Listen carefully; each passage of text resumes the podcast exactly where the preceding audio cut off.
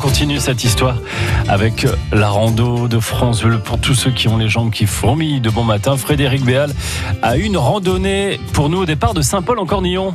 Aujourd'hui, nous partons dans les gorges de la Loire pour découvrir un coin tranquille situé juste au bord de l'eau, le méandre de Saint-Paul en Cornillon. Situé à peu près à 20 minutes en voiture de Saint-Étienne, on est ici à la limite avec le département de la Haute-Loire. La commune de Saint-Paul en Cornillon est en fait composée de deux villages. Et c'est le village de Saint-Paul qui est situé au bord du fleuve Loire, dans un méandre du fleuve. De l'entrée du village de Saint-Paul vers le site des Neuf Ponts, on peut garer sa voiture et se balader tranquillement en bord de Loire. Et il faut prendre le temps d'admirer le château voisin de Cornillon, perché tout là-haut sur son rocher. Il n'est pas possible de faire le tour complet du méandre, mais on peut s'arrêter dans un agréable parc situé juste à côté du chemin. On y découvre un petit verger avec des arbustes fruitiers, une prairie fleurie, des nichoirs, des hôtels à insectes et une belle mare. La commune qui a créé récemment ce parc a voulu en faire un lieu d'accueil pour tous, des enfants jusqu'aux plus anciens.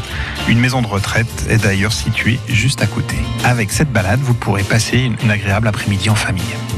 Voilà, une petite balade sympathique à, faire. N'oubliez pas les, bouteilles d'eau, hein, par contre, les infos. Et pour euh, récupérer, par exemple, euh, le parcours, c'est tout simple. Vous allez sur rando-loire.org.